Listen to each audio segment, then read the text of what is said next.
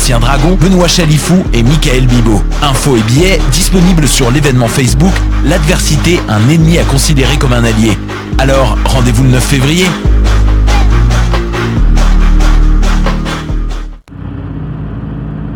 Les cornes, c'est ton rendez-vous Metal Underground sur choc.ca.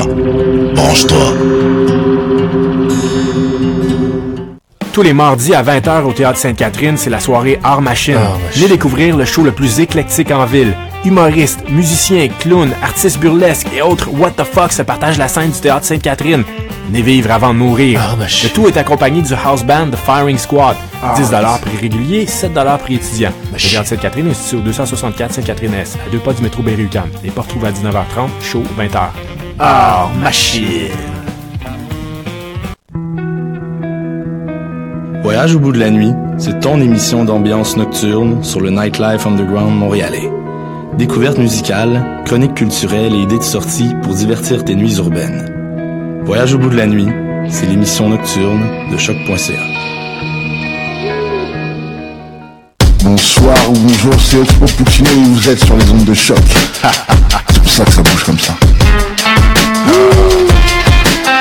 Oh fucker, c'est ça. Vous écoutez Choc pour sortir des ondes.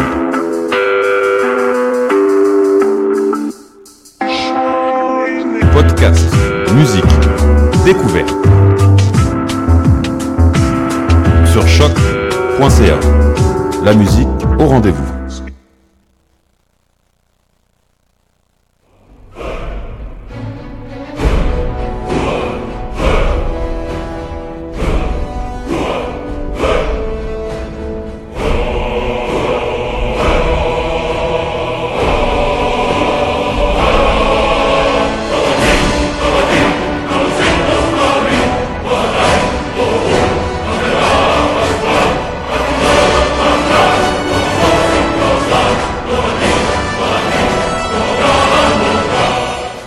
Vous écoutez les choses qui n'intéressent peut-être que nous sur choc.ca. Mon nom est Alexandre Charme et je suis accompagné de notre équipe de héros habituels et j'ai nommé David Charbonneau et Mathieu Ligny. Salut les gars. Hey! Allô, allô? Ça va? Vous avez passé une bonne semaine? Euh, quand même, ouais. Hein? Qu'est-ce que vous avez fait de bon cette semaine encore une fois?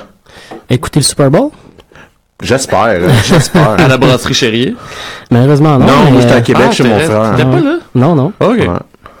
Mais euh, c'était un beau Super Bowl, c'était Ouais, le fun aimé ça? Oui, oui, oui, j'ai eu une belle expérience, malgré le fait que je, je suis un fan des Patriots. Euh, j'a- J'avais beaucoup aimé le Super Bowl de l'année dernière avec une remontée assez spectaculaire. Mais celui de cette année était très, très, très divertissant. Ouais. Euh, la performance des Falcons était impressionnante. Ben, surtout qu'ils jouaient pas, fait que c'était les Eagles.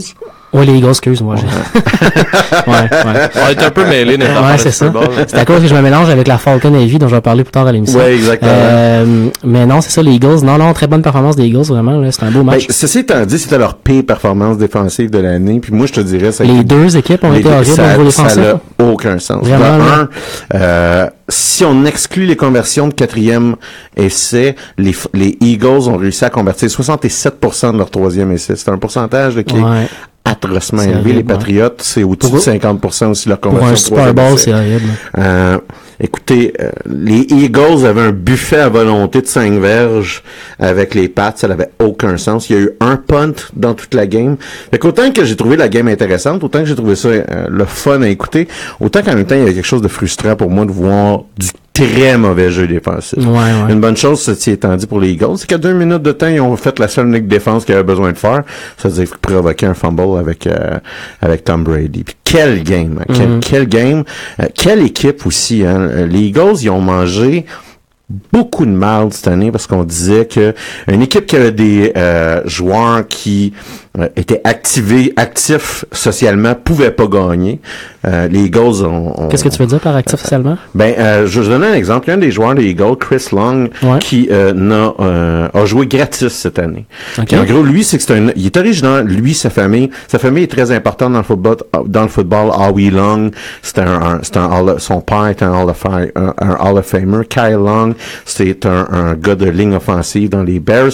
Puis Chris Long, euh, c'est un joueur euh, défensif. C'est un spécialiste là, en, euh, pour, pour appliquer de la pression, donc Mhm. en sac généralement. C'est pas un gars qui va jouer toutes les snaps, Ouais. mais c'est un gars là, qui, qui a un rôle quand même assez spécialisé dans, une- dans une équipe. C'est dit, lui vient de Charlottesville. On se souvient Ouais. de ce qui s'est passé avec Charlottesville Ouais, par rapport aux tensions raciales.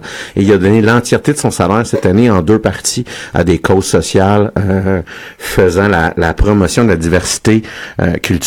Oh. Puis de la tolérance raciale. Fait que, tu sais, on parle quand même Ouais, de ouais, personnes. là. Des joueurs Euh, engagés. C'est ça, c'est pas des deux de pique. Euh, Beaucoup de, de ces joueurs-là, exemple, c'est ceux qui protestaient par rapport à l'hymne national aux Mhm. États-Unis. Euh, fait qu'on disait qu'une équipe qui était active socialement pouvait pas ouais, gagner, puis qui ont montré ça que c'était faux, puis ça c'est tant mieux. Euh, on disait aussi que, que c'était trop dérangeant. Fait que Mhm. c'est c'est tout le temps ça. C'est quoi le niveau de concentration nécessaire? Tant que t'as besoin de tant que ça, tu sais, quand t'es en train de jouer au football, je pense pas que t'es en train de penser à, à tes diverses causes sociales Mhm. euh, une fois que t'es dans la game. Fait que ça, on, on- Ça, c'est ressorti lundi aussi que normalement l'équipe gagnante, il y a tout le temps une invitation à la Maison Blanche. Puis pratiquement toute l'équipe a fait non, on n'y va pas, on n'y va pas. ça- ça- Ce qui fait un clash quand même avec l'équipe très pro-Trump euh, des Ouais, Patriots. oui, euh, euh, Robert Kraft, le propriétaire des Trump, est un contributeur. Bill Belichick, c'était sorti qu'il avait envoyé une lettre à Donald Trump, l'appuyant, puis Tom Brady aussi. Tom Brady s'est fait interdire par sa femme de, parler de politique parce qu'il se, met trop, il se mettait trop souvent les pieds dans les plats quand il parlait de ça. Fait que ça, c'est un- d'un côté, euh, non seulement ça, mais euh, les Eagles est une équipe qui euh, utilise énormément aussi les les les, euh, l'ana- les ana- analytics qu'on appelle l'équivalent, si tu veux, là, de Statistiques avancées. c'est ça, des statistiques avancées pour, le football. C'est ouais. des grands utilisateurs de ça. Euh, et qui sont euh, souvent ridiculisés par les les, les, les, les, les vieux de la vieille là, Mhm. dans, dans le monde du football. On disait qu'on pouvait pas gagner quand on était une équipe qui suit des analytics, qui ont prouvé ça aussi, Ouais. euh, que c'était erroné. Puis finalement, euh, ils ont euh, c'est une équipe qui utilise énormément de concepts euh, uni- collégial, si vous voulez, euh, de football. Euh, Ok. et on disait là, que les gens qui utilisent les systèmes collégiaux euh, dans la NFL ne pouvaient pas gagner. Puis ça aussi, on prouvait qu'il était tard. Fait que ça, je te dirais, c'est intéressant pour, pour ben, ceux qui aiment le football. c'est intéressant euh, pour le sport parce que ça va amener une petite onde de choc. C'est comme à chaque fois qu'il y a une équipe qui est pas qui est hors norme un peu, qui gagne dans un, c'est la même affaire au hockey qu'on voit de temps en temps. Une équipe hors norme gagne. L'année d'après, ben toutes les autres équipes se réajustent. Puis il y a une espèce de petite vague dans le sport où euh, il va y avoir du nouveau type de jeu en général qui va se mettre en place. C'est intéressant. Puis le coach des Eagles, Peterson, c'est, c'est, il est intéressant à suivre. Lui, il vient là, de, de l'arbre d'Andy Reid. Ce qui est très drôle, c'est qu'Andy Reid était coach des Eagles pendant une éternité. Mm-hmm. Il vient de l'arbre de coaching d'Andy Reid, qui, lui, présentement, il est, il est coach des Chiefs de Kansas City.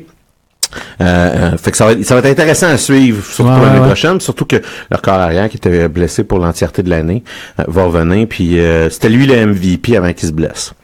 Ça va être la fun à avoir. Kevin Hart a eu un très beau Super Bowl. Ah, c'est l'affaire la plus fantastique au monde. Pour ceux qui n'ont pas vu ça, là, Kevin Hart, L'humoriste essaye- américain, essaye de faire euh, sa big star pour essayer de Ouais. monter sur le stage du Super Bowl. Parce Et qu'il veut il- toucher au trophée, il veut et le trophée. il se fait denied, là, ça n'a aucun sens. Ah ouais, le, le, Monster voulait rien savoir de le faire monter. Je sais t'es qui, mais tu bouges, tu rentres pas là.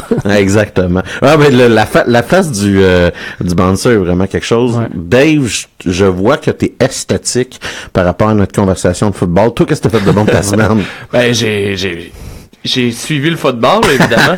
non, euh, non, en fait, euh, premièrement, je tiens à vous dire que je suis maintenant euh, officiellement en demi-finale euh, pour euh, le championnat de talisman. Hey, félicitations. Bravo, Euh, bravo. J'ai fini par avoir ma victoire euh, et on attend toujours après la gagne à Renault. fait que moi puis Renault, on est juste pas chanceux pour pogner des joueurs qui ont jamais de disponibilité. Mhm. Sinon, euh, je tiens à dire une petite anecdote que j'ai trouvé cocasse euh, tantôt en fait. C'est que je suis euh, membre Facebook d'un groupe de retro ga- gaming où les gens parlent souvent en fait des jeux qu'ils collectionnent, etc. Surtout des, des jeux de Super Nintendo. Et j'ai expliqué tantôt à Mathieu à quel point j'étais perturbé parce que quelqu'un mettait en vente une cassette de Chrono Trigger au Super NES à euh, 110 dollars. Et le, com- le premier commentaire, c'est une fille qui dit hein, c'est pas juste sur PlayStation 1 ce jeu-là. Et là, j'ai comme pris un coup de vieux assez atroce euh, par rapport à ça parce que j'étais comme mon dieu tu sais et euh, c'est- Non, c'est- puis tu me disais d'ailleurs, c'est pas mal un des jeux les plus recherchés, c'est pas le Ben, plus recherché. euh. Ben, tu sais, je veux dire, je veux pas, je veux pas parler à travers mon chapeau parce que je suis pas un connaisseur, Mhm. un grand collectionneur, mais je pense que c'est dans les jeux qui est quand même euh, assez, euh, Ouais, ouais, assez ouais. cher généralement, là. Comme je le disais, 110 pièces c'est quand même juste pour la cassette, là, sans, ouais. sans, sans le reste du kit. Mhm. Sinon, euh, ouais, ben, je vous avais, je sais pas si j'en avais parlé la semaine passée, mais euh, mon plan initial cette semaine, c'est de vous parler du jeu Chart Online, le, le bêta test. Ouais, ouais. Euh, malheureusement, euh, c'était comme un genre de pré-bêta test, c'est pas encore le bêta test officiel. Puis au bout de 5 minutes, j'étais tellement perdu que j'ai comme rage quit. T'étais que perdu à cause Je comprenais le- pas comment le jeu fonctionnait. Ok, c'était vraiment trop trop basic. C'était trop de- un vrai bêta Ouais, ouais, ouais. Fait que, C'était- on ouais. s'entend, on s'entend que ce qu'on, nous fait passer comme bêta test, c'est euh, Alpha, tu sais. Non, non, mais présentement, là, les, les bêtas qu'on se fait passer, c'est C'est pas des vrais bêtas. là. Non, non, c'est presque fini, Ouais, c'est ça. là.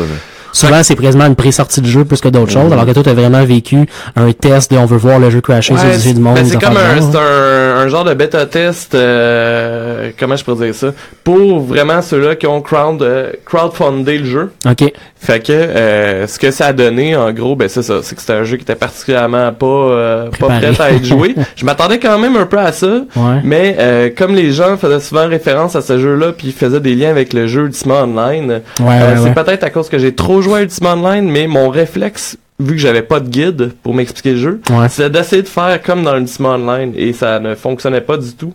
Fait que... T'as- T'as-tu vu des, des liens quand même avec Ultima Online? T'es-tu senti dans un terrain oui, connu? oui.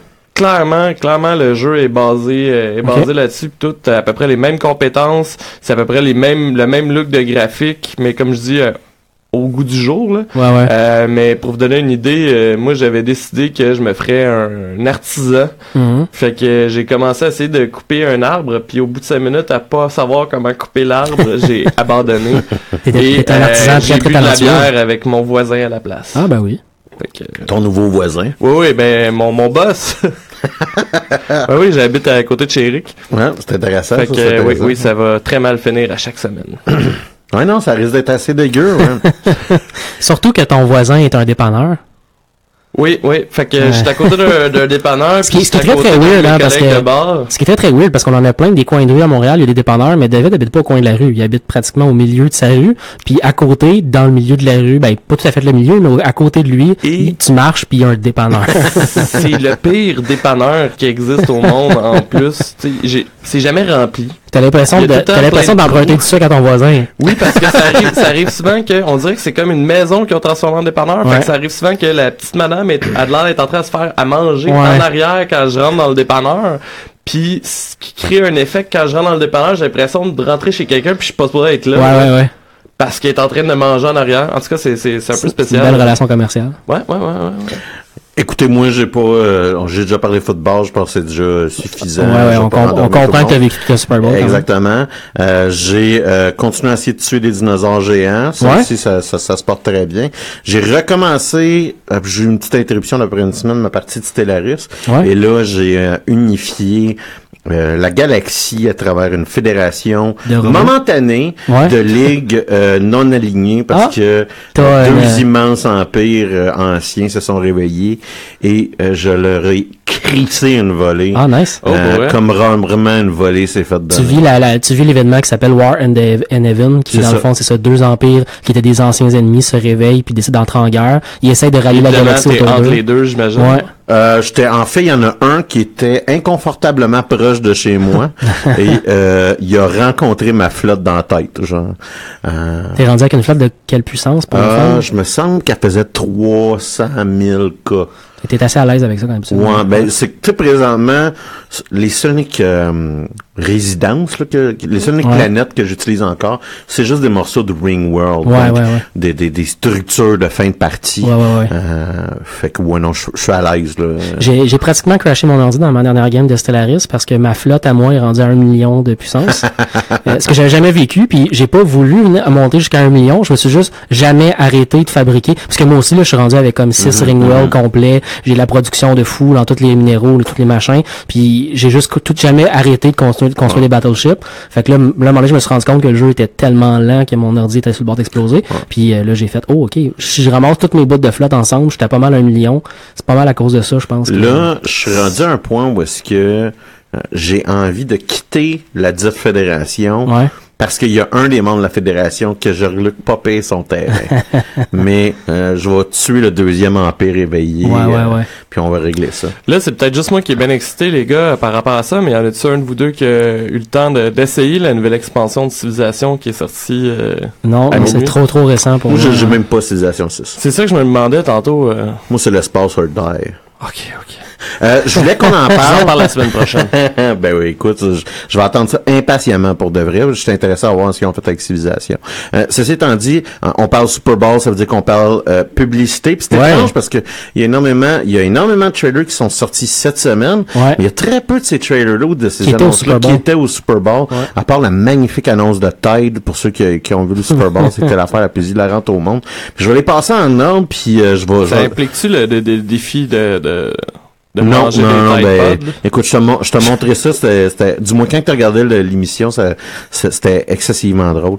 Euh, au Super Bowl, il y a eu une publicité euh, d'Avengers Infinity War. On a réussi à en avoir un peu plus. Ouais. Euh, je sais pas si vous l'avez vu, mais c'est quand même, c'est très court, ça a duré 30 secondes. Mhm. C'est quand même clippé, mais on a vu certaines grandes idées Ouais. euh, des grandes idées de Marvel. On n'en sait pas plus qu'il faut quand même Non. sur l'histoire, mais des grandes idées de Marvel qu'on a vues euh, dans euh, dans cette euh, dans cette annonce. là. Ouais, ouais, ouais. Fais-tu partie des gens qui pensent que derrière Captain America, il y a Captain Marvel? Euh, je le pensais initialement parce que quand on regarde, on voit que c'est comme un peu les mêmes couleurs, mais le problème c'est si on regarde en bas euh, de la main de Captain Marvel, on voit que c'est probablement un trench coat, puis c'est probablement Ouais. Scarlet Witch qui est juste en arrière. Fait que Ce ça qui ferait du sens parce que dans, en arrière de lui, il y a aussi Vision Oui, qui est c'est ça, là. Fait sait exactement. que les deux ont l'air d'être ensemble dans le film. Ça, ça ferait trop de sens que ça soit pas Captain Marvel Ouais. dans cette scène-là en particulier. Euh, ceci étant dit, l'illusion est réussie. Ouais. Ouais. Ça ferait plus de sens aussi dans, dans l'univers MCU que Captain Marvel soit là dans le deuxième Infinity War plus que dans le premier parce qu'il va y avoir un film d'introduction de, de, d'elle qui va arriver au courant de la prochaine année aussi. Là, fait que, Bah, moi, j'ai l'impression qu'on va minimalement l'avoir dans, dans le trailer.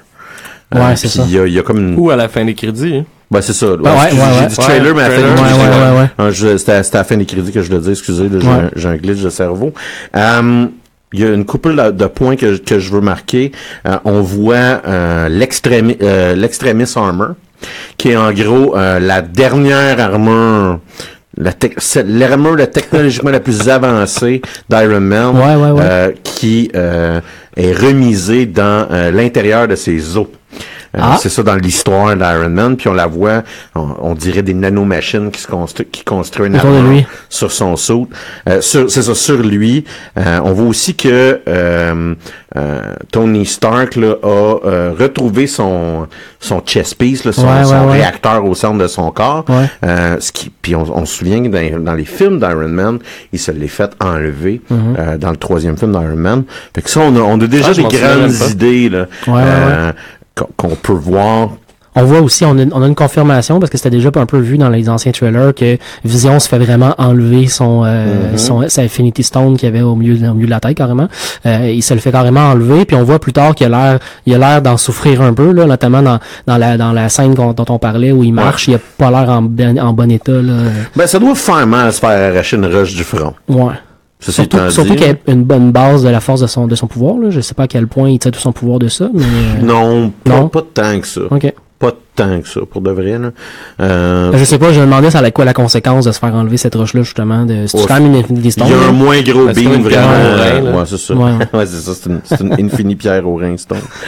euh, fait que c'était quand même un gros trailer. On a aussi vu un Star Wars movie solo. Ouais. Ouais. Donc, le film sur Han Solo. Je sais pas si vous avez remarqué comme moi, mais on essaye de vraiment pas nous montrer souvent la face de Han Solo dans Ouais. ce trailer-là. Ouais. Euh, Ah, Puis non, le j'ai peu, pas de, remarqué. le peu de fois qu'on a ces expressions faciales, j'ai pas été particulièrement convaincu de ce, cet acteur-là. Euh, moi, le sentiment que j'ai eu à la fin du trailer, c'est une chance que Yolando Calrissian, joué par Donald Glover, qui est là. c'est ça, que je pense, qui était le plus dur à regarder là-dedans. ce personnage-là- Lando, ouais. Lando! Oui, il, il est là à peu près une demi-seconde, il fait un sourire, puis il y a plus d'acting là-dedans que comme la moitié du, du reste du cast, là, tu sais. Mais c'est ça, c'est. Ça a l'air je, spécial. je disais qu'on voit pas vraiment sa face, là, puis j'exagère un peu. Je dis c'est la Ah ouais. première fois qu'on voit quand on regarde le trailer. Mais ceci étant dit, c'est que t'enregistres pas inst- instinctivement que c'est Han Solo. Là. Ouais, ouais. Tu vois, tu vois l'acteur, tu dis, ah, c'est qui lui? Ouais. Tu dis, ah, c'est peut-être, ah, je pense qu'ils veulent me dire que c'est Han Solo, Ouais. mais euh, moi je suis désolé, mais c'est Harrison Ford Han Solo, c'est pas ce monsieur-là. Ouais. Je sais pas c'est qui lui. La plupart du temps, j'ai, la plupart du temps, j'ai l'impression de me fier, j'ai l'impression de me fier au fait que Chewie est pas loin, tu sais. Est-ce que Chewbacca Ouais, est pas ça. trop loin? Ah, c'est Han Solo. C'est vraiment ça. En plus, c'est vraiment, vraiment, vraiment ça. Ouais. Euh, Puis où est-ce que Harrison Ford est excessivement charismatique? Lui, euh, rien. Ouais. Ouais, Ouais, mais c'est parce que dans ses débuts. Il avait pas encore pris son cours de charisme. Ouais, c'est ça, son cours de, de, de charisme 101. C'est pas clair non plus avec ce trailer-là, c'est quoi l'histoire exactement qu'on va nous donner? Est-ce que c'est une histoire de haste avec euh, une gang de contrebandiers qui volent quelque chose à l'Empire? Il y a l'air d'avoir l'Empire là-dedans. Ce qu'on, ce qu'on nous fait comprendre, c'est Han Solo va pas y- Moi, je pense que c'est l'histoire. Écoute, je pense que qu'est-ce qu'ils veulent essayer de nous faire comprendre, c'est, c'est comment que l'amitié entre Chewie et Solo a commencé. Ouais. Moi, je pense qu'on va voir, c'est comment Han Solo a trouvé le Faucon Millennium sans finir à peu près. Hein. c'est comme Ben, un... en fait, c'est qu'il gagne contre Lando. Oui, je sais, mais je, je, je sais, j'ai, déjà Hein? vu les films, là. Ah, pas vrai? Mais, euh, mais j'ai, l'impression, Vous ça avez va remarqué qu'il est ça va propre, le- hein? Ça va être le, ah oui, oui. Le Faucon Millennium est propre. oui, non, mais en même temps, c'est que c'est ça. Je trouve ça tellement cheesage, genre, le, hey, check, c'est le Faucon Millennium, mais il est propre. Ouais, C'est est le modèle propre. de l'année hein, dans ce temps-là. Ah, d'accord. Toujours est-il, on, on, on a eu le droit à ça, puis qu'on sait pas ou qu'on sait pas pour, il va sortir ce film-là. Euh, j'étais content de pas voir le trailer, puis c'est ça que je disais à Mathieu avant l'émission parce que euh, moi je l'ai manqué, tu sais, je travaillais au Mhm. Super Bowl, puis j'avais d'autres choses à faire que de regarder les annonces. Et euh, tantôt je l'ai écouté, mais il y avait une partie de moi qui était contente, qui voulait pas le voir nécessairement parce que je me suis dit, Chris, les films de Star Wars sont sortis dernièrement que j'ai été déçu, c'est parce que je me suis créé un faux hype. Ouais. Puis là j'avais peur que ça fasse un peu la même chose euh, et je vous confirme que non. Je ne suis pas hypé pour le film de Solo malgré que j'ai vu le trailer. Ben, moi, ce qui est drôle, c'est que j'avais fait ça pas du tout. J'avais vu le film avant de voir les trailers de The Force Awakens. Mhm. Puis c'est ça. Euh, Bon. Il n'y a pas eu de... Tandis que tandis qu'on parle de Star Wars rapidement avant de continuer, euh, Ouais. je sais pas si tu avais vu la nouvelle également qu'il y a des Game of Thrones. les producteurs euh, exécutifs de Game of Thrones Ouais. euh, ont, ont été contractés pour faire une autre euh, c'est trilogie. c'est excitant, ça. Ben, en fait, il y a une super bonne blague que j'ai lue d'ailleurs sur le sujet sur Internet. Il va avoir de la quelqu'un qui nudité disait- dans- dans ben, c'est quelqu'un qui disait, enfin, Luke et Leia, ils vont baiser. euh, ceci étant dit, je pense qu'il va arriver une période où est-ce qu'on, on, on- tu sais, il y, a- y eu, euh, en 25 ans, il y a eu 6 films de Star Wars. Ouais. Puis là, en 6 ans, il va y avoir 25 films de Star Wars. Ouais. là. Ouais, c'est ça. Je pense qu'on va regretter parce la première période. Ça va Parce être un peu comme Skyrim, ils vont saigner. Parce euh, qu'il faut se rappeler qu'on avait on a déjà contracté Ryan Johnson pour faire la prochaine trilogie. Ouais. Donc après la le, On est le- en train de- ouais, c'est 6 7 c'est 7 8 9, il va avoir une prochaine trilogie. Puis là on prévoit déjà la trilogie suivante, puis entre ces trilogies là, on sait qu'il y a des épisodes de- individuels de, de comme Mais- d'histoire. mais c'est- c'est- c'est Et là étant aussi je me suis dit la fatigue elle commence déjà à se faire ressentir, ça va être là. Ceci étant dit, tu vois qu'ils ont, ils ont comme compris qu'ils ont un problème avec le, faut qu'ils s'éloignent du matériel source, faut qu'ils Ouais. fassent, Mais ça fait plusieurs fois, à chaque fois qu'on nous met quelqu'un sur la prochaine trilogie, tout le monde prend le soin de dire ça sera pas les Skywalker. Ça sera pas les Skywalker. Il y a une volonté de vouloir Ben, peut-être, se dégager l'histoire euh, de base. hein. peut-être ça serait mieux pour eux de juste se concentrer sur des, sé- une série TV ou peu importe plutôt que de sortir Non, euh, c'est, tu, 150 peux pas, films. tu peux pas faire une bonne série TV de Star Wars parce qu'il y aura pas de, parce que Ben, t'as besoin de l'argent. Star Wars Rebel. t'as besoin de mettre 100, ouais, mais, c'est- tu sais, moi, j'écoute, c'est des cartoons, là. Ouais, mais c'est quand même bon, je trouve. Ouais, moi, excuse-moi, là, mais je me souviens du premier trailer de Star Wars Rebel de son slingshot laser. Ça a fait, nope. Ouais, il y a ça, il y a ça première saison. Ah, mais ça dure un Il y a- épisode. c'est qu'ils ont rectifié le tir. Ils sont Ouais. arrivés avec une idée initialement, puis Ouais. on, et, tu sais, ils l'ont rectifié là, à un moment Ouais. donné. Ceci étant dit, continuons parce que on a quand- c'est quand même chargé euh, euh, comme On se quantité de ma chronique trailer. Mais le, le compte Twitter de Deadpool euh, a live tweeté pendant le Ouais, Super Bowl. ouais, ouais. Si vous avez une chance, là, vous, vous checkerez ça. Et on a été gâtés avec euh, le trailer de Deadpool 2. Ouais. Lundi? En début de semaine, en tout cas. Ouais, c'est ça. Euh, Je pense que c'est mardi. Ah, ben ça se peut. Euh, ceci étant dit, très bon trailer. Très, encore Ouais, encore ouais. une fois, c'est pas toi qui étais un fan de Cable, justement? moi, je suis un, un très gros Ah, fan de ça? Cable. Ouais, ouais, ouais. Euh, dans tout Marvel, Cable est probablement un... euh, excusez, un de mes personnages favoris. Euh, c'est Josh Brolin. Brolin. Ben, le même qui joue Thanos, d'ailleurs, dans, dans euh, Oui, ça, Infinity Wars. ça fait un peu bizarre, là, je Ouais. vais vous avouer, parce que je vois comme sa face deux fois. Ouais. Euh, ceci étant dit, euh, le look de Cable est spectaculairement réussi. Mais là, son bras est vert. Ouais, ben, c'est ça, là, pour ceux qui l'ont pas vu, là. C'est un gag. Il y, a une petite blague, c'est ça. Au Ils sont, vraiment rendus des, des, des champions dans l'art d'utiliser le, le quatrième mur de, de, de Deadpool, puis d'utiliser vraiment le passage de En Deadpool à fait, son ils sont vraiment bons, mais je te ferais remarquer que là, le bout humoristique, c'est juste, t'as l'impression d'avoir vu un trailer, puis en fait, t'as vu 10 secondes de crap. Absolument, absolument. Puis, tant mieux, là, tu sais, mais c'est une manière de rien te montrer. Absolument. C'est ça. C'est un stratagème qui est intéressant, là, mais... Ah ouais. euh, On nous a donné quelques petites scènes rapides d'action qu'on va qu'on va présenter dans le film, mais on nous a 0 0 0 donné de euh, du jeu un peu sur quel, ce qu'allait être un peu le, le, le moteur de, de ce, ce film-là. On sait pas exactement. Mais en même temps, quand tu regardes Deadpool, tu veux voir de la merde, là. Oui, c'est ça. Moi, je suis très C'est, satisfait de absolument. voir euh, Deadpool Ben, jouer avec des petits bonhommes. Ouais, ouais. tu vois, pour moi, Deadpool, puis tu sais, moi, je suis Deadpool depuis euh, la série. New Mutant. Ça te donne une idée, là. Fait qu'il y a la série New Mutant, j'ai acheté la première série qui a été vendue de Deadpool, puis après ça, c'est euh, euh, c'est dans X-Force que le personnage principal est là. Ouais, ouais. Puis le, le bout euh, déjanté, fou raide, là, de Deadpool, là, euh, initialement, là, c'est pas si Mhm. prononcé que ça. Éventuellement, ça devient sa marque de commerce, là. Mais c'est pas, c'est pas, c'est pas le truc qui est le plus prononcé. Ouais, ouais. Puis je te dirais qu'avec les années, il devient de plus en plus calve. Puis malheureusement, beaucoup des BD de Deadpool deviennent inintéressantes parce que euh, elles perdent un peu leur fil narratif. Ouais, ouais. C'est plus on essaie d'avoir des punchlines versus de conter une histoire. là. Euh, ceci étant dit, euh, il y a une grosse scène qu'on voit là, dans euh, le, le, le, le, le, le- le- Le trailer. le trailer de Deadpool et on voit comme un, un avion vu de dos. Il y, a, il, y a un- il y a comme une porte euh, qui est ouverte, puis on voit Deadpool au centre. Puis là, après ça, il est entouré d'une série de personnages qu'on connaît pas nécessairement. ouais, ouais, ouais. Mais pour que pour les, les, les, les fans puis les personnes un petit peu plus assidues, Ouais, ouais, un avion comme un avion militaire là avec. Euh, Ouais, c'est un avion cargo, euh, cargo. Hercule. Ouais, je me ça. suis mis à penser au Avenger à ce moment-là. Ouais, ouais. Mais je, je, je remarquais que je connaissais pas du tout les gens autour de lui. Là. Ben, pour les fans de la série, bon, clairement, il y a, il y a Domino euh, qui est là, qui a l'air quand même assez badass.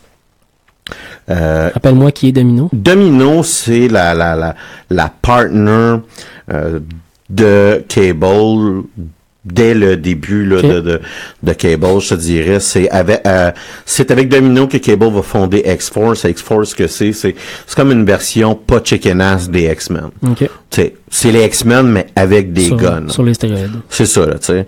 Euh, pas avec la moralité du professeur Mhm, X. La manière que ça a déjà été décrit par Cable lui-même, c'est que c'est la fusion entre la philosophie de la main tendue de Charles Xavier et du point fermé de Magneto. Ah. C'est ça l'idée derrière X-Force. X-Force va avoir plusieurs itérations, notamment dans X-Men. À un moment donné, euh, Cyclope va utiliser X-Force comme, euh, si vous voulez, le groupe d'exécution des mutants. Fait que c'est le côté euh, pas propre Mhm. Ouais, ouais. de il y a des ennemis puis faut s'en débarrasser. C'était fort spécial. C'est ça, c'est ça, un peu euh, Steel, Seal Team, Team 6, mais Ouais. t'as t'as comme une dévariation. Ceci étant dit, Venom principalement, là, c'est ça.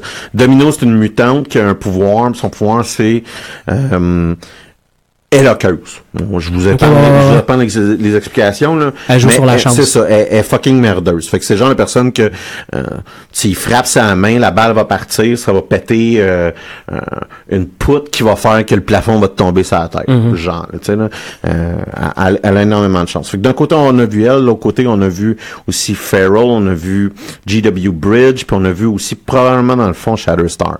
Ce qui vous dit rien là, mais c'est en gros dans les personnages très importants d'X-Force Ok. et on voit qu'on est en train de nous setter l'univers de Cable, l'univers X-Force. d'X-Force. C'est intéressant, ça. Euh, Il y a comme un effort concret Mhm. de de- de- d'amener quelque chose à la franchise.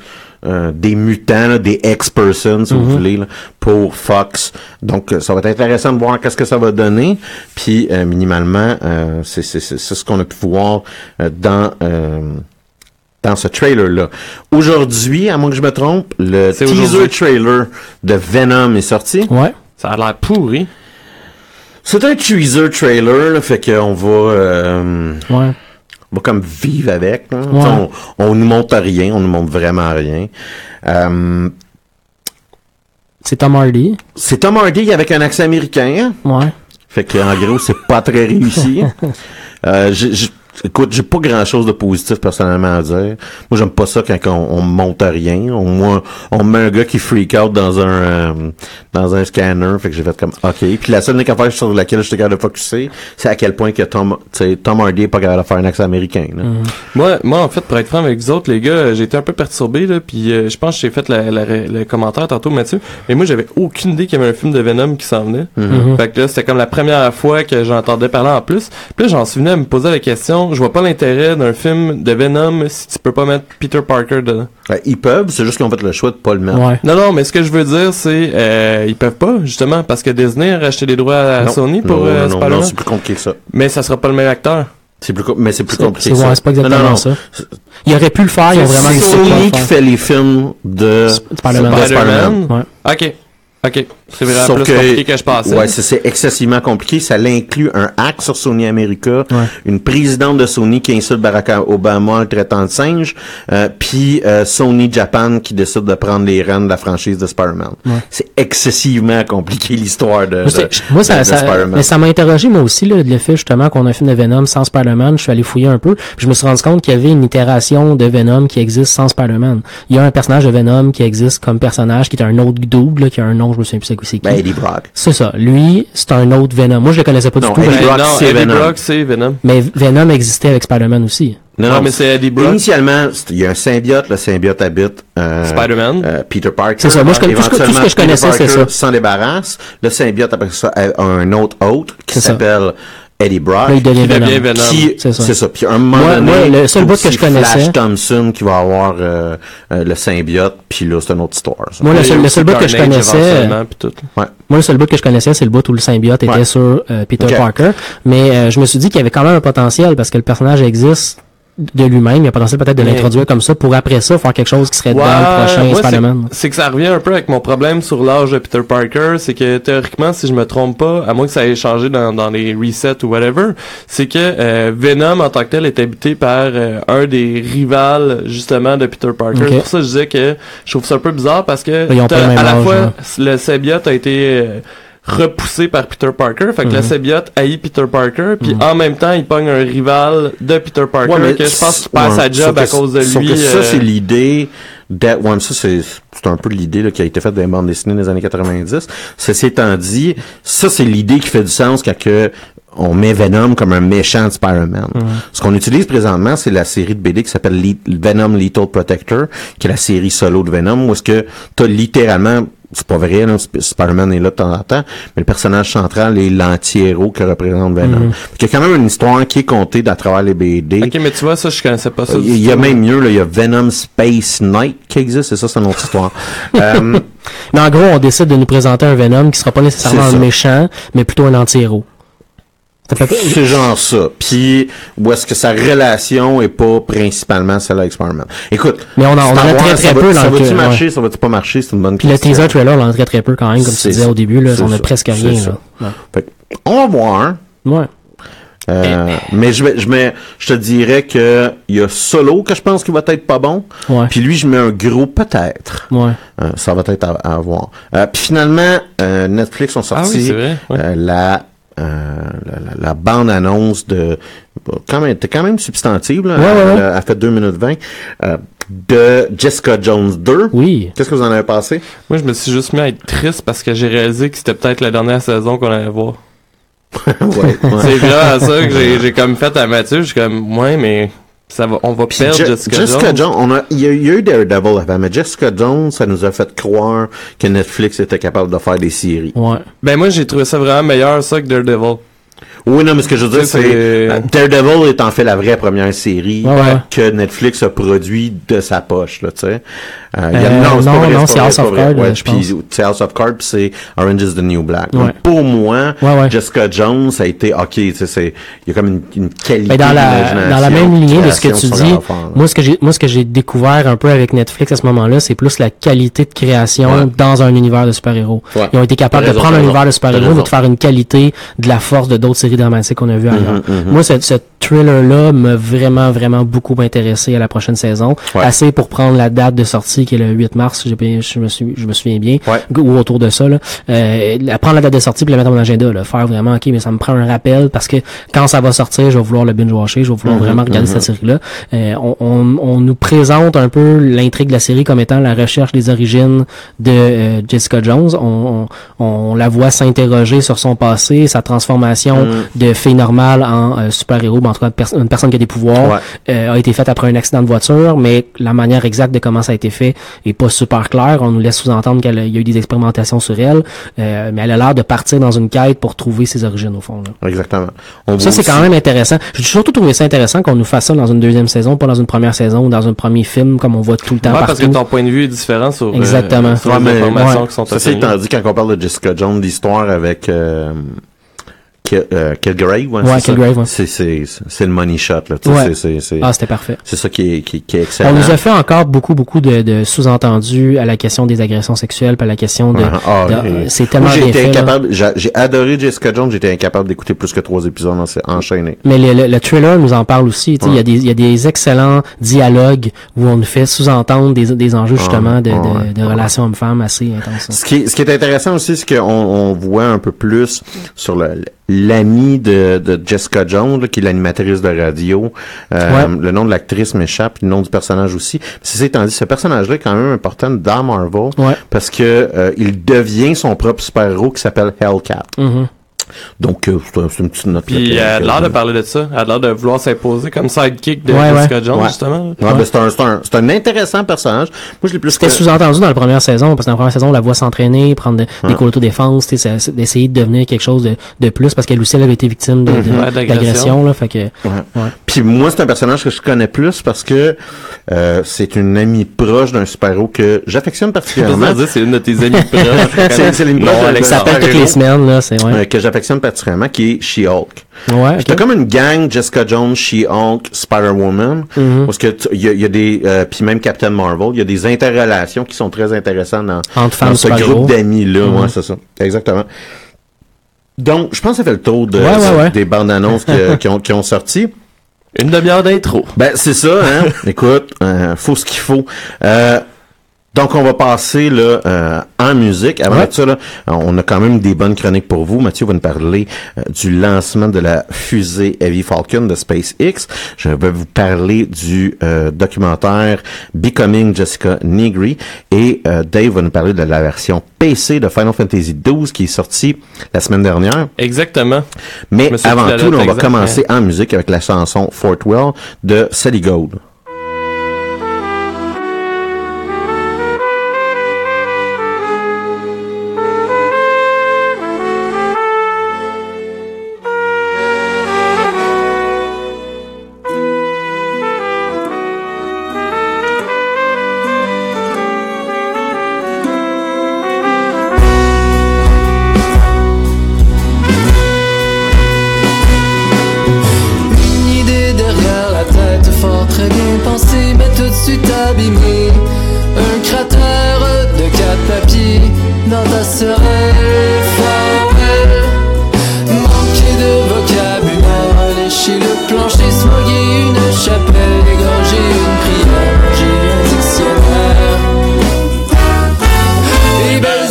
together.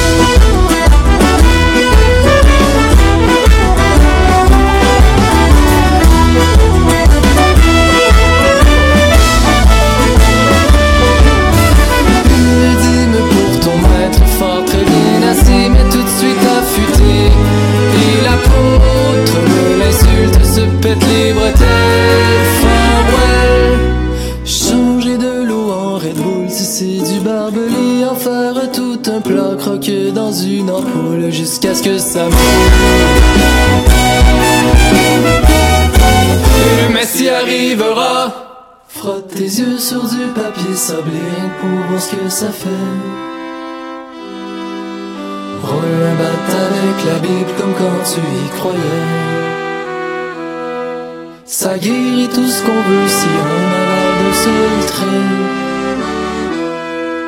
Comme un café, une frais à la minute près.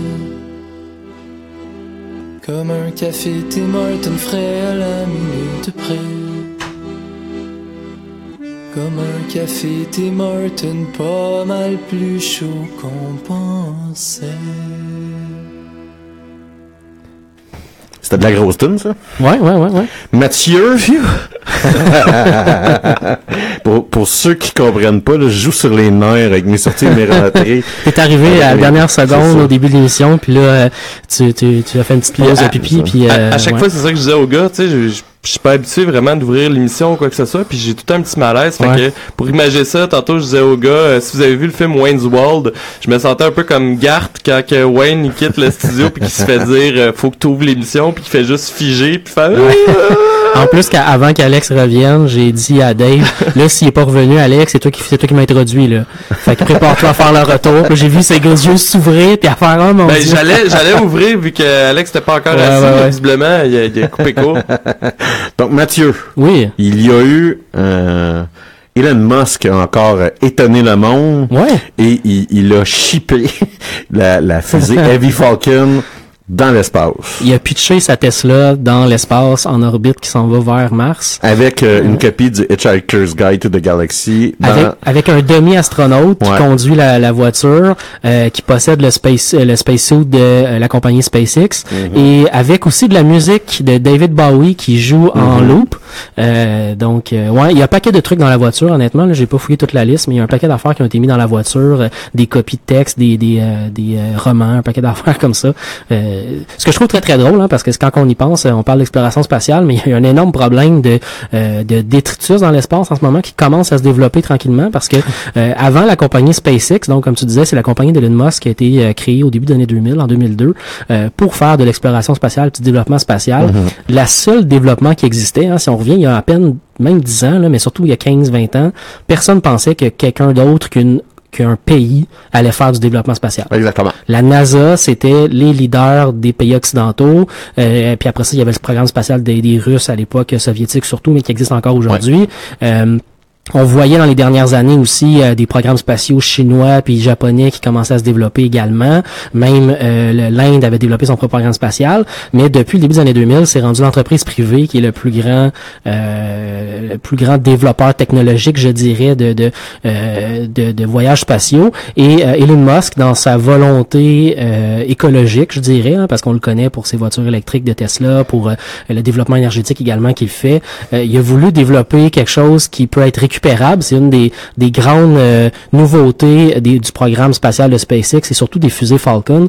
Euh, c'est de pouvoir ramener les fusées puis les réutiliser. Parce que jusqu'à maintenant, quand la NASA envoyait des fusées dans l'espace, il y avait des détritus qui, qui se retrouvaient autour de la planète Terre parce qu'il y avait des bouts de fusées qui volaient. En plus de tous les satellites qui existent autour de la Terre qui euh, servent à rien puis qui, après leur utilisation normale, vont pas nécessairement tout le temps rentrer dans l'atmosphère. Il y a carrément un programme de la NASA qui doit exister pour savoir qu'est-ce qu'on fait avec tous ces détritus-là autour de l'espace. Et il doit avoir, on doit commencer à justement gérer un peu tout ça.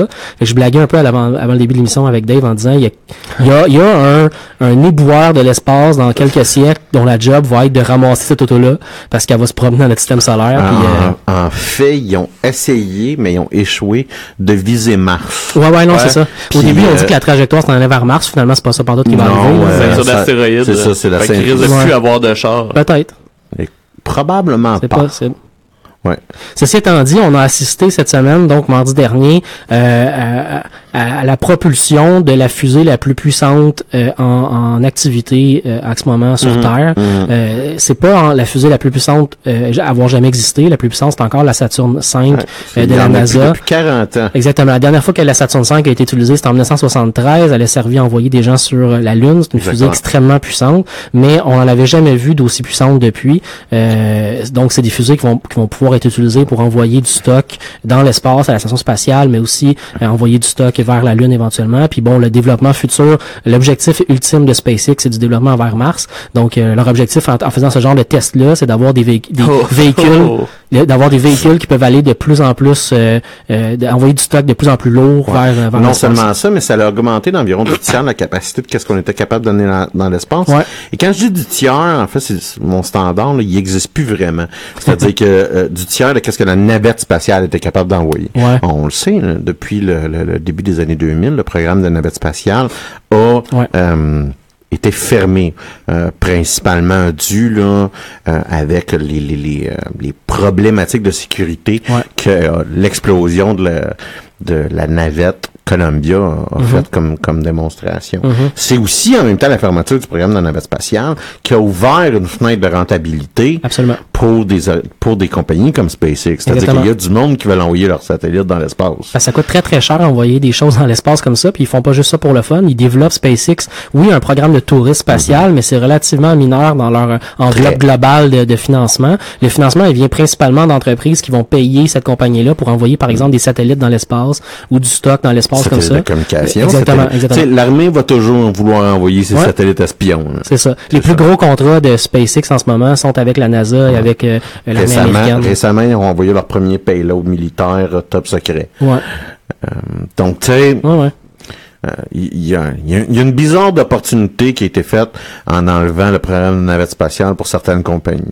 Il y, a, euh, il y a une bonne période de temps par ailleurs où euh, SpaceX va être encore dominant parce que la NASA, tu l'as dit, a mis fin à son programme de navette spatiale, mais l'a relancé dernièrement. Dans les dernières années d'Obama, il y a eu une volonté de retourner vers la Lune puis de refaire du développement autour de la Lune. Donc euh, la, la NASA est en train de développer une t'as fusée. une immense perte de focus qui, qui Oui, mais il y a une fusée qui est en train de se développer de la part de la NASA qui devrait pouvoir être en activité. Leur planning est tout plutôt en 2019, ce qui veut dire que ça va arriver deux, trois ans plus tard. Euh, fait qu'on a un horizon de pratiquement 4 ou 5 ans où c'est SpaceX qui va dominer tout là, en ce moment. Mhm. Euh, et je sais pas si vous avez vu la vidéo, non seulement la vidéo très très intéressant de voir la fusée qui vole vers l'espace, qui est très très réussie, mais la vidéo de retour Ouais, de deux des trois fusées qui ont propulsé. Donc la, la fusée principale en plein centre, on l'a pas réussi à la ré- récupérer. Elle devait se ça, poser. elle- elle raté sa Ouais, shot. Elle devait se poser sur une. euh, Ouais, t'es arrivé, je pense, dans l'eau à 500 km. elle devait se poser dans l'eau. En fait, il y avait une plaque prévue pour ça Ouais. dans l'eau où Mais elle devait ça- se poser. Sa désintégration Mais, a tout scrappé la Ben, plateforme. 300 000 km heure euh, dans l'eau, euh, ça 500. fait un pop et flat. euh,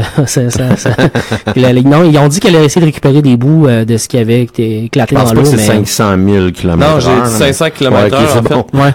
Le, le 1000 a été rajouté en cours de route. Mais euh, en fait, j'ai rien dit. Je me suis dit, c'est- c'est vrai que c'est plus impressionnant. Non, c'est que c'est 300 000 à l'heure, donc 500 km heure. Ah, Tu disais, ouais, c'est- ouais. Comme ça que j'ai mal fait ma conversion. D'accord. Euh, Même si j'avais compris 300 000 km Mais les deux, mais les deux autres fusées qui étaient donc les fusées sur le côté de la navette, elles se sont reposées Ouais. ensemble et on peut voir la vidéo, elles se reposent, c'est c'est magnifique quand même, on les voit se reposer en plus en, ça. coordination parfaite ensemble. non mais allez voir ça après le podcast pour vrai, ça, ça va. Ce qui est impressionnant, Moi en tout cas c'est le, que le- c'est c'est six drones. là.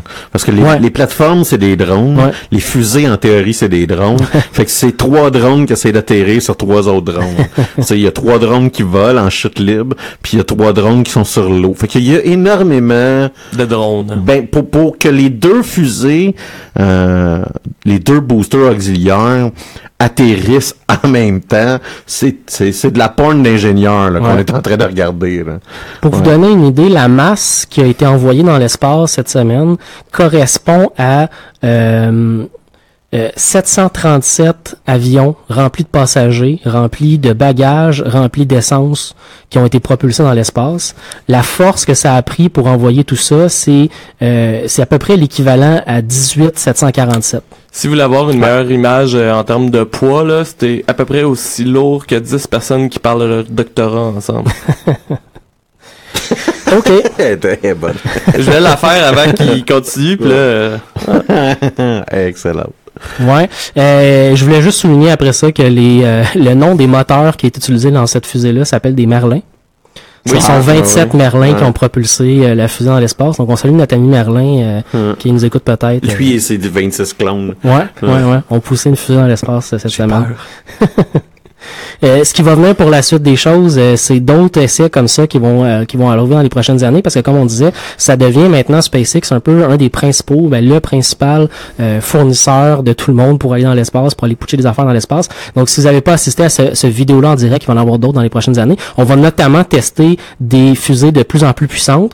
Puis euh, la- le projet Falcon, donc qui est celui dont on voit de, de plus en plus, c'est le premier projet à avoir réussi à ramener des fusées euh, qui ont été propulsées. Il y a un nouveau projet Dragon qui s'en vient, qui est encore plus puissant, euh, puis qui lui est vraiment plus développé vers l'axe Mars là, que, que l'axe. euh, Ce qui va être intéressant, c'est est-ce qu'ils vont continuer à, à trouver des créatures imaginaires de plus en plus hautes? ouais. Il va-tu avoir à un moment donné euh, le projet Griffon? La littérature de l'humanité contient beaucoup, beaucoup, beaucoup de stock Ouais. pour. euh, J'ai hâte de voir où est-ce qu'on va se rendre. Ouais, ouais. Il y a quand même, euh, moi je pense qu'il y a quand même une certaine crainte à avoir parce que, euh, tu sais, on- pour vrai, je trouve ça malade, je trouve ça hot au bout, mais je me dis, présentement avec la présidence américaine qu'il y a, il y a quand même des chances que Trump décide juste de, de, de crisser la hache dans NASA. Là. En passant, tu as remarqué que généralement, c'est les démocrates qui vont crisser à hache dans NASA. Ouais, peut-être, mais là c'est parce ce que c'est une réduire- compagnie privée qui fournit mieux que la NASA, tu sais, de la façon que de penser, c'est ah ben c'est une dépense superflue, on va arrêter de financer ça, fait que c'est un peu la crainte Ouais, non, que j'aurais à avoir dans les prochaines années. on- là. non, en même temps, euh, le- j'ai vu beaucoup de scientifiques cette semaine nous nous raconter que euh, le bout intéressant à voir là-dedans, c'est que une entreprise privée a beaucoup beaucoup de recherche de profit dans son travail. Puis ça, ça a amené cette entreprise-là notamment à, à développer le programme de retour des fusées, parce que perdre ces fusées à chaque fois qu'on va dans l'espace puis devoir les reconstruire, c'est excessivement cher. Ouais. Fait que le fait qu'ils ont développé une technologie qui n'existait pas avant pour ramener les fusées puis les réutiliser, c'est en soi incroyable au niveau scientifique. Ben, yo- Puis yo- ça a été on, on va mettre un bémol. là. Il y a aussi le fait que la technologie des drones des Elle années deux- existait fin pas. des années 2000 C'est facile, hein, versus les la drones. technologie des drones euh, dans les années 80, là, c'est pas la même. C'est- sûr, c'est sûr qu'il y a une connexion avec le fait que la technologie existe maintenant pour pouvoir le faire. Mais euh, la plupart des, des scientifiques cette semaine qui, ont, qui sont intervenus sur la question nous ont dit que la NASA, ça aurait coûté des milliards de dollars faire ce qui a été fait cette semaine, alors que SpaceX, ça a coûté 90 millions. Oui, sauf que la NASA aurait découvert 70 affaires accessoirement. Peut-être, peut-être. Tu sais, c'est ça. C'est, c'est la problématique de la Mhm. science dirigée versus Mhm. la science un peu plus euh, moins dirigée. Puis là, on rentrera pas dans le, dépa- dans le domaine universitaire, Non, non, l'investissement Mais mon- mon point- en mon- sciences et en technologie. Mon point, c'est tout simplement que je pense que les deux peuvent coexister puis devraient coexister tout simplement ensemble. Ouais.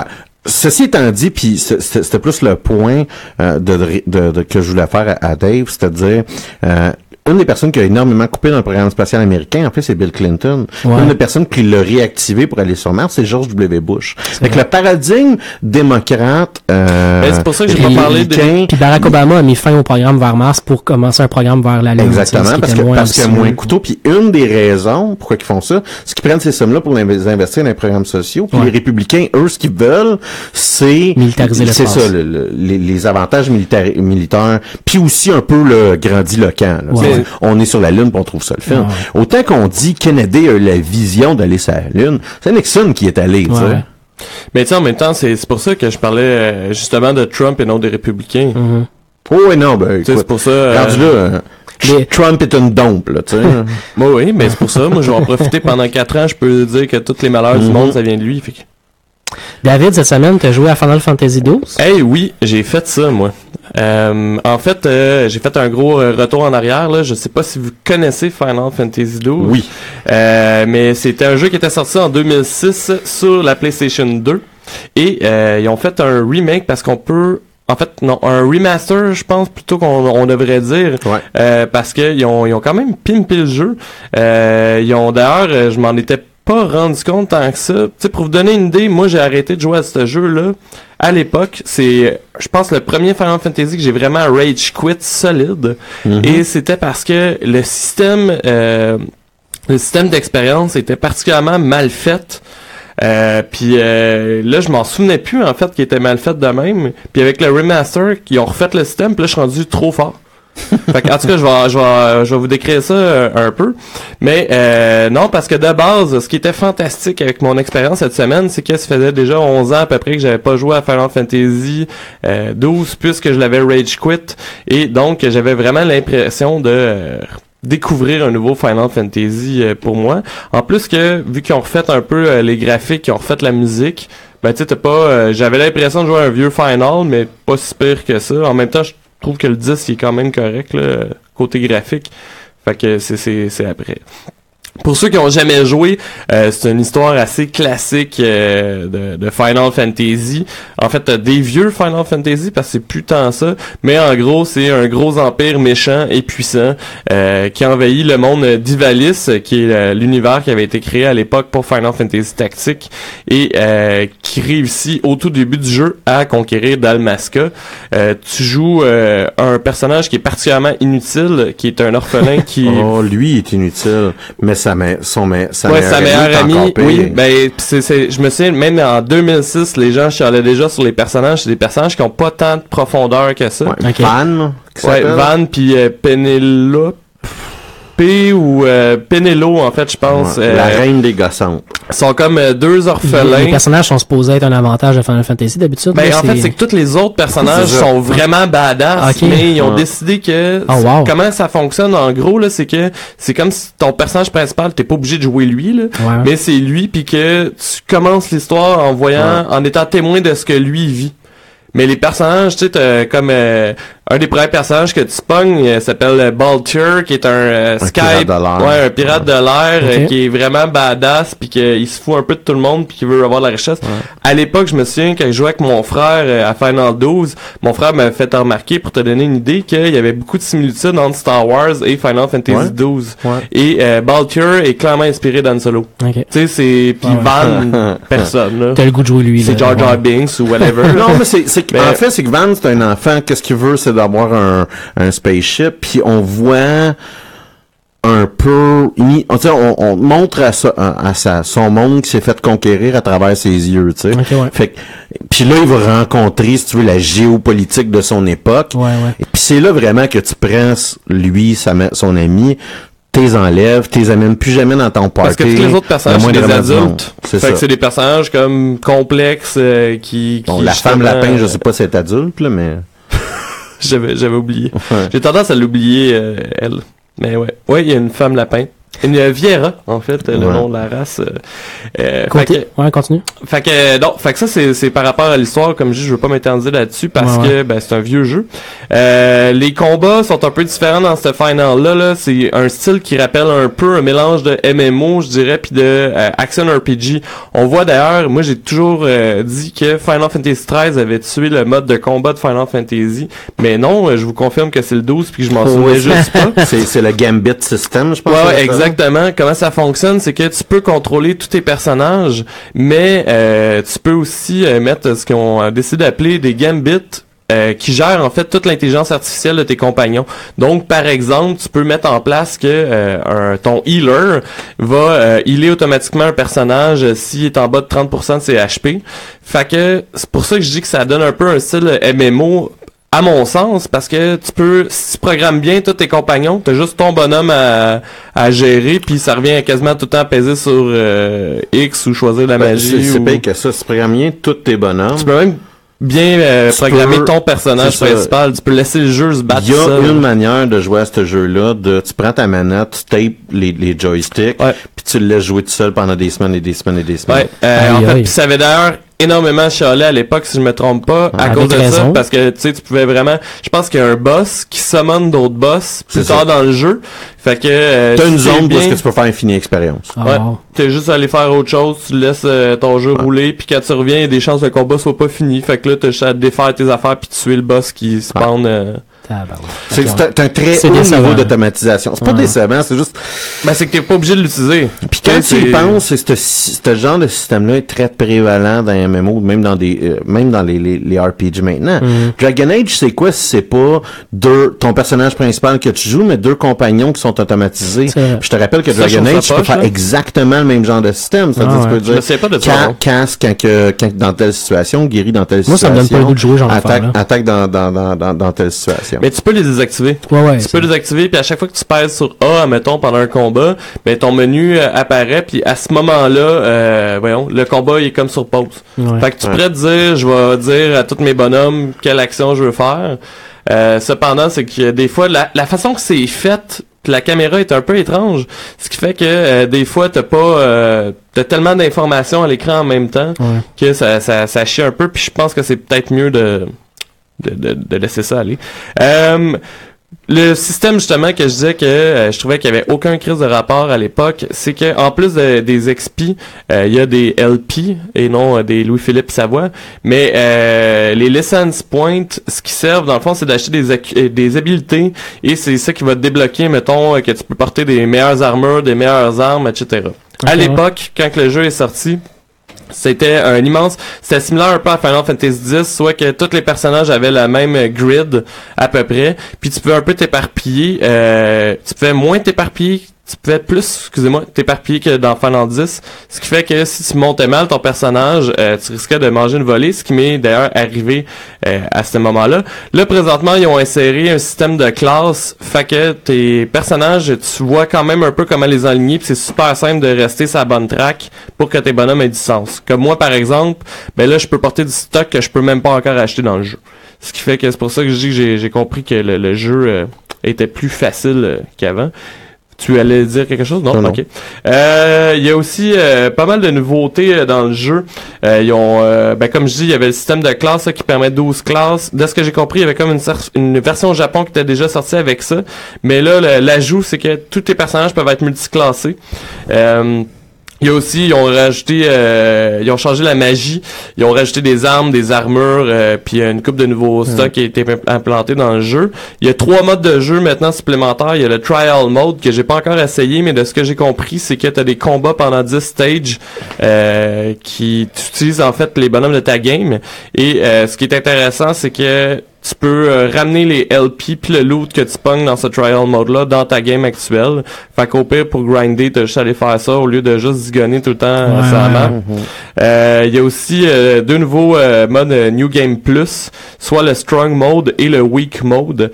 Le Strong Mode, en gros, c'est que tous tes bonhommes, c'est ça, c'est juste débarré quand tu finis le jeu, mais tous tes bonhommes sont niveau 90. Ok. Puis euh, tu peux gagner encore des niveaux normalement. C'est juste pour rendre le jeu vraiment plus facile. J'imagine c'est pour quelqu'un qui veut vraiment aller pogner tous les secrets ou quelque chose, ça va plus vite. Euh, puis il y a le weak mode, que c'est le contraire. Les personnages commencent tous niveau 1 et ils gagneront jamais de niveau. Fait que euh, si vous voulez vivre à peu près ce que j'ai vécu en 2006, euh, je vous invite fortement à essayer le weak mode. que lui est débarré une fois que tu as complété le trial mode. Euh, il y a aussi euh, une option sympathique là, qui rappelle un peu les émulateurs. Euh, moi, je l'utilisais beaucoup au Super Nintendo pour rendre le temps plus vite. Donc, euh, pour quelqu'un Ouais. qui veut grinder, Ça, c'est de la, pas, ça, euh, ça, c'est de la maudite magie. Ouais. C'est-à-dire le fait que Mhm. le jeu réalise que tu vas faire une action souvent, ou que tu vas marcher souvent, ou ça, c'était c'est un jeu classique où, est-ce que, entre guillemets, là, tu tournes en rond pour avoir Ben des pour, euh, pour, pour, pour, euh, tuer du stock. Y a rien fait dans un Ok, jeu. mais regarde, Il y je a vais un enlever x2 mon puis un 5, x5. c'est ça. Je, vais, je vais enlever 5 secondes de mon réalisme, je vais faire un x2 ou un x5. Ouais. Va aussi vite que ça tente. Ben, c'est ça, parce que t'es pas euh, obligé d'utiliser encore une fois, là. C'est que t'as un bouton sur ta manette, euh, Puis moi, qui ça, permet de euh, le faire. J'aime beaucoup un jeu qui va faire euh, te tente, Ouais. Ouais. puis je me mettrai pas dans ton chemin. Mm. Ouais. Fait que, euh, ouais. Puis là, tu l'as acheté euh, plein prix, ça vaut Non. ça. Non? En fait, euh, c'est ça, je m'en je m'enlignais justement là-dessus. Euh, je vous dirais que euh, moi j'ai bien aimé ça. Euh, sur- comme je vous dis, moi, c'est parce que j'avais l'impression que c'est un nouveau Final, mais plein prix, il est présentement 66,99 Ah ouais. sur. Steam. Ce qui veut dire que pour 10$ piastres de plus, tu peux te pogner un jeu qui vient de sortir, à peu près, là. On le rappelle, pour une réédition d'un jeu. D'un jeu de 2006. C'est ça. Euh, moi, en fait, c'est qu'il y avait une façon, moi, j'ai checké juste avant l'émission, justement, puis plus possible de le pogner, mais j'ai réussi à le pogner à 38 pièces parce que sur Greenman Gaming, il y, avait le rabais. 20% de, vu que c'est un nouveau jeu, puis tu fais rajouter un 25%. Fait que euh, j'ai rajouté des rabais par-dessus Ouais, ouais, des ouais. rabais, ce qui me baissait à 38 canadiens. Ce qui fait que je trouvais ça déjà cher, mais je voulais vraiment le jouer. Puis ça euh, a-tu valu ton 38 piastres? euh, oui, moi j'ai beaucoup de fun, puis je suis comme assez content de pouvoir accomplir euh, potentiellement un jeu que lorsque j'avais genre 21 ans, ben Ben, J'ai le même problème que toi, c'est le premier Final Fantasy, j'ai rage quitté. Hmm. ah je savais pas ça, parce que à cause des license points puis tout? Ah, pff, juste Ou- par manque d'intérêt. Ok. Euh, puis, sais, il y a des affaires avec lesquelles que je suis pas capable. Puis, tu sais, je vous parle souvent des tropes euh, de JRPG, moi, qu'à un moment donné, je suis plus capable. Euh, dans celui-là, là, ils ont la maladie de la petite fille qui crie à tue-tête avec la voix la plus aiguë inimaginable. Euh, chose qui est répétée dans pratiquement toutes les Final Fantasy, d'ailleurs. Puis, à un moment donné, je pense que je me suis juste tanné. J'ai fait, ouais, fuck it, je jouerai plus. Ben je suis pas encore rendu là. Ouais, ben, euh, Ouais, quoi que c'est vrai qu'elle chiale tout le temps. Là. Oh le Ouais. van, euh, je veux pas. Dans Final Fantasy 13, c'est selfie. euh, c'est pas selfie. En tout cas, il y en a un autre. Selfie c'est dans Final 8. Final 8 de selfie Ouais, qui fait ça. Euh, je sais pas c'est quoi cette maladie-là, là, mais c'est l'affaire que tu fais comme OK, là, je tanné. Puis les JRPG, j'ai de plus puis les Final Fantasy principalement, j'ai de plus en plus misère parce Mais que pourtant t'avais et- super gros 2015, là, ça? euh, oui, ben écoute, c'est peut-être le Boys Club qui a, fait la job, mais c'est aussi c'est que c'est un des plus beaux jeux que j'ai jamais vu de ma vie. Ouais, ben c'est souvent ça que tu dis sur les finals, c'est tout le temps que à chaque fois qu'il y en a un qui Ouais, sort, le plus il beau jeu qui- le ouais, plus haut. ouais. euh, Et d'ailleurs, euh, je vous en parlerai pas parce que mon ordi le fera pas runner, mais euh, pour ceux que ça pourrait intéresser, Final 15 sort euh, à l'ordinateur Ouais. euh, aussi, je pense euh, dans deux semaines euh, ou quelque Mhm. chose comme ça là, mais fin février, si je me trompe pas. Alex, avant la fin de l'émission, tu voulais-tu me parler d'un documentaire? Ben ouais, c'est ça, hein, il me reste un, un magnifique 9 minutes. Fait qu'on va faire ça short and sweet. Ouais. J'ai euh, cette, cette semaine, j'avais envie de parler de la série Altered Carbon Carbon Ouais. Carbon, je suis pas capable de le dire. euh, sur Netflix, mais je me suis dit que j'allais là écouter une couple d'épisodes de plus euh, et vous en parler là, la, la semaine prochaine parce que je pensais que c'était un film puis finalement c'était une série. fait que j'ai vécu une déception. Euh, C'est pour ça que tu disais que t'avais juste écouté un épisode. Ouais, c'est exactement ça. Euh, ce que je veux dire, ce que je veux vous dire, ceci étant dit, c'est qu'à date, je trouve ça bon. J'aime les idées de cyberpunk. Ceci étant dit, la majorité des critiques ils ont donné quelque chose comme un site, un 6.5 sur 10. Ouais. Euh, apparemment que euh, ça traite certaines des idées. Des concepts sociaux, là, mettons les races, le sexe, etc., euh, avec une blowtorch. J'ai bien hâte de voir ça, mais euh, ceci étant dit, c'est de la, à date, c'est de la très bonne cyberpunk. Non, cette semaine, j'ai décidé là, de vous euh, rapidement casser les oreilles, encore avec Rooster Teeth, vous le savez, là, c'est mon site internet fétiche. Euh, Sérieusement, il va falloir que je commence à leur demander une cote euh, au nombre de fois que j'en parle euh, à, à chacune de mes pourrait chroniques. payer notre deuxième pichet au chéri. Ouais, exactement. Euh, donc, euh, lorsqu'on est membre euh, du site de Rooster Teeth, on a accès à une série de documentaires qui s'appelle RT Doc. Et c'est intéressant parce qu'on a des documentaires sur des choses euh, pas très fréquentes, je vous dirais, avec une perspective qui est quand même intéressante qui est très character driven, fait qu'on va suivre des gens et des personnes Ouais. par rapport à des sujets euh, geeks ou juste euh, euh, un peu bizarres. Fait qu'exemple, on va voir un documentaire sur la création des événements Let's Play Live. Ouais, on va voir un documentaire sur euh, les mimes, par exemple. Fait qu'on va voir plusieurs personnes au centre même des mimes. On va avoir un document, un documentaire sur euh, euh, quel genre d'entraînement ça fait, ça prend pour faire de la lutte amateur, par exemple. Et il y en a un, moi, qui m'intéressait beaucoup, c'est le documentaire qui s'appelle Becoming Jessica Negri.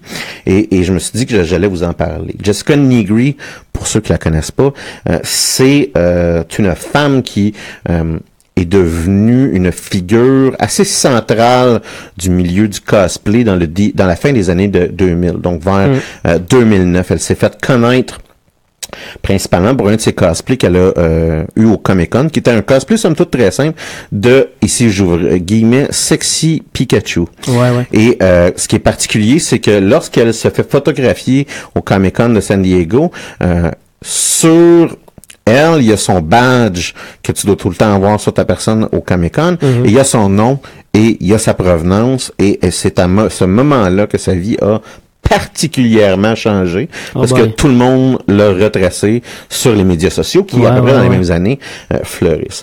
Euh, elle s'est faite aussi connaître euh, parce que elle a été euh, elle a gagné en 2012 un concours d'IGN euh, qui euh, il se cherchait une modèle pour faire un personnage euh, pour, pour jouer la protagoniste qui s'appelle Juliette Starling du film euh, du film du jeu vidéo Lollipop Chainsaw. Ok. Et donc elle a gagné ça puis éventuellement elle a un peu transformé euh, son hobby euh, de cosplay en En métier. en business. Euh, vous donnez une idée un peu de la portée de Jessica Negri. Euh, c'est 4,7 millions de followers sur Facebook. C'est 1,1 million de subs sur YouTube. C'est 2,2 millions d'abonnés Instagram. C'est 700 000 followers Twitter. Euh, c'est aussi le Patreon de cosplay qui rapporte le plus d'argent. Fait que- c'est une entreprise maintenant. une machine sur les médias sociaux. C'est ça, cette femme-là. C'est très intéressant. Pour moi, c'est intéressant parce que dans un, c'est un milieu que je connais absolument pas. Le milieu du cosplay, faire Mhm. un- faire des costumes, on s'entend, là, je suis un petit gros de 5 pieds 6 pouces, là. C'est pas vrai que je vais me, je vais me déguiser en, en, je sais pas moi, en Superman pour aller voir Mhm. un, un Comic-Con. Fait que ça, c'est pas un milieu que je connais. Puis, euh, j'aimerais ça de voir c'est, c'est un talent que je suis capable de reconnaître de quelqu'un qui visualise un Ouais, costume, ouais. puis qu'après ça, de ses propres mains, Qui se transforme là-dedans. de ses propres mains, c'est ça, va construire un, un costume puis va faire une transformation. Ce qui est intéressant, c'est que dans euh, le documentaire de, de Rooster Teeth, on va voir Jessica Negri tenter de fabriquer un costume de Alun, qui est un- une déesse dans World of Warcraft, échouer et euh, éventuellement créer un deuxième, euh, un deuxième cosplay pour le BlizzCon euh, d'Alexstrasza, là, qui est un dragon en Mhm. gros là, qu'elle va, humain- qu'elle va rendre humain euh, dans euh, le, le, le euh, puis on, on va l'avoir le fabriquer ce cosplay là. Fait qu'on on a une compréhension quand même intéressante puis assez fine du talent nécessaire. Puis on a aussi une vue des différentes vie qu'un costume va avoir. Ouais, ouais. Euh, puis l'importance de montrer pour la première fois un costume dans ce genre d'événement-là, euh, l'accueil, tu sais, on, on voit, mettons, l'accueil qu'elle va avoir à juste se pointer sur le, le plancher d'une convention. Mhm. Euh, et euh, aussi l'autre vie que le costume va avoir à travers la photographie éventuellement, Mhm.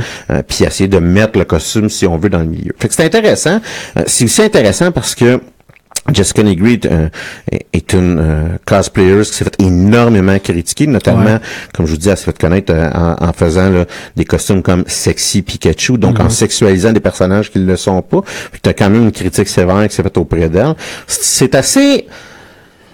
C'est assez intéressant de voir l'être humain qui se fait dire qu'elle devrait mourir. Si Ouais, vous ouais, comprenez ouais, un ouais. peu ce que je veux dire. Ouais, là. ouais. Puis de Surtout avec le Gamergate puis tout, je veux dire, c'est quand même intéressant. non, mais euh, c'est ça. C'est un, c'est un peu, c'est un peu intéressant. Puis euh, c'est c'est une, c'est une drôle de fille hein, que- qui a tout le temps été une nerd, qui, a t- qui était rejetée au secondaire parce qu'elle aimait les mangas, puis ce genre Mhm. d'affaires-là, euh, qui a joué à Donjon, à Donjon et Dragon avec ses frères, avec ses pères Mhm. quand elle était jeune, euh, qu'elle s'est fait rejeter tout son secondaire parce que c'est une immigrante de Nouvelle-Zélande, puis elle avait un accent. Ça, c'est un rejet. Euh, c'est juste que euh, à un moment donné dans l'adolescence, elle s'est mise à bien paraître. Mhm. Euh, et euh, il y a énormément de commentaires qui se font par rapport à son, son, son authenticité. Ah, c'est juste une fille cute qui a décidé de se mettre en, en costume. Ouais. Quand que très clairement, tu, tu comprends rapidement en voyant un derrière. documentaire que non, non, c'est, c'est une geek. Puis c'est, tu sais, c'est juste que ça, ça donne qu'elle paraît bien, là, tu sais. Euh, puis le jugement très rapide aussi Mhm. qu'on va faire, on voit une fille euh, qui s'habille euh, un peu sexy, puis on va rapidement dire ah non, mais euh, c'est ça, c'est une fake. Puis Ouais. euh, tu réalises qu'il y, a un- il y a un jugement qui se fait aussi très rapidement. Donc, le documentaire est réussi, il saisit bien le sujet, il capture, il capture bien le sujet, on adresse les propos intéressants puis un peu euh, intriguant de dire ok mais tu sais tu euh, tu t'habilles d'une manière, comment Mhm. tu réagis à ça, euh, tu sais, à se poser des questions comme comment tu réagis à quelqu'un qui dit ah ben j'aimerais ça me faire du cosplay moi aussi mais j'ai pas l'air, j'ai pas j'ai pas ta shape physique, tu sais, Mhm. Euh, puis on, on voit vraiment là, ce que ce qu'une fille de 22 ans, comment de 28 ans excuse-moi, comment qu'elle elle- elle comprend ce milieu là. Il y, a, il y a en quelque sorte un bon interview avec elle, on pousse loin les questions. Ben oui, c'est un documentaire, fait que c'est un interview, mais Ouais, ouais. on- on- les questions, les questions sont suggérées. Ouais, ouais. C'est-à-dire qu'on n'entend jamais les questions, c'est toujours en, Ouais, ouais. tu sais, la question n'existe jamais, on va Ben, juste, en fait, euh, euh, on que- dirige bien son commentaire puis son propos. Là. Mais tu sais, euh, justement, pendant que tu commençais à en parler, là, je suis allé voir sur le site de Roster Teeth, puis euh, il y a des parties où ce que tu vois justement Mhm. les questions vraiment écrites mot à mot. Mhm. Euh, pas dans le documentaire, mais je veux dire, sur le site, il y en a quelques-unes qui étaient disponibles. Ouais, non, mais c'est quand même, euh, ils, ils font quand même une très bonne promotion. Ceci étant dit, puis je vais clore, je vais clore là-dessus.